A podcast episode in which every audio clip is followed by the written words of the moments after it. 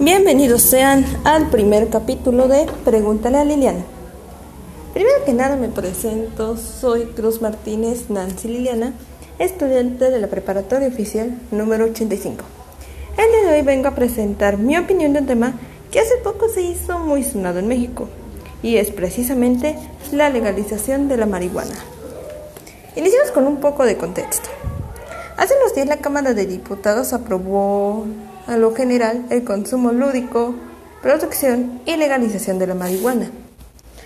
Como era de esperarse, hubo un debate entre los partidos políticos acerca de este tema. Algunos opinando sobre por qué legalizar esta droga implica un bien mayor y otros tantos en contra, argumentando que esto traería problemas de salud pública e inseguridad. Finalmente el dictamen fue aprobado, con 316 votos a favor, 129 en contra y 32 abstinencias, siendo el PRI y el PAN los únicos partidos que votaron en contra. Y todo esto, ¿por qué legalizar esta droga implica un bien? Eh, pues verán, sabe que la marihuana tiene propiedades medicinales y es potencialmente beneficiosa en muchas enfermedades. Entre los usos medicinales que se le puede dar a esta planta están antiinflamatorio, analgésico, protector y reparador de tejido nervioso, relajante muscular, entre muchos otros. Y tal vez estén pensando, bueno, sí, medicinalmente puede servir, pero ¿qué pasa con las personas que adquieren marihuana para su consumo personal? La respuesta es simple. La nueva legislación permite una posesión personal de hasta 28 gramos, y esto permite un consumo seguro para la persona. Pero, entonces, las personas que comercialicen con la planta, ¿qué va a pasar con ellas? Y esto también se responde muy fácil. La comisión supervisará el proceso de producción desde la siembra hasta la cosecha, dando permisos para crear asociaciones a clubes de consumo con un máximo de cuatro plantas por socio y menos de 50 plantas por grupo. Pero esto provocará adicción en los jóvenes, pero nada. El Estado promoverá campañas para inhibir el consumo con menores de 25 años.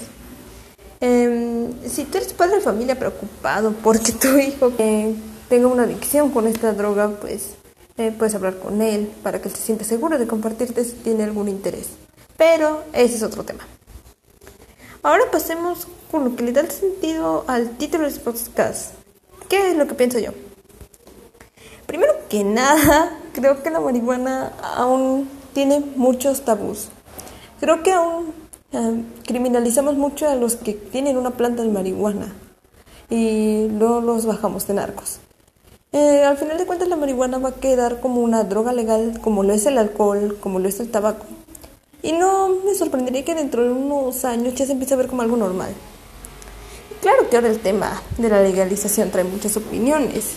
Están que las opiniones de si está bien, si está mal, si es correcto, es incorrecto, los beneficios, las consecuencias, y es mucho, mucho para debatir.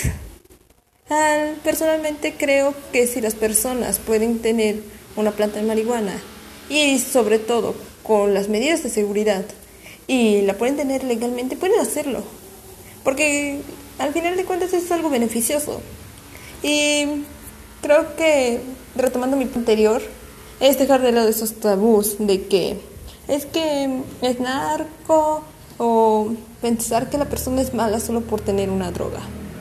Eh, que al final, todos en nuestra casa creo que tenemos alguna botella de alcohol. El alcohol también es una droga, solamente que legal.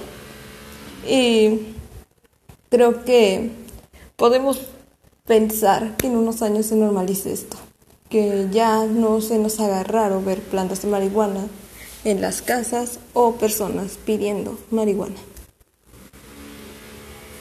Para cerrar este podcast, este pequeño podcast, quiero agradecer por su atención.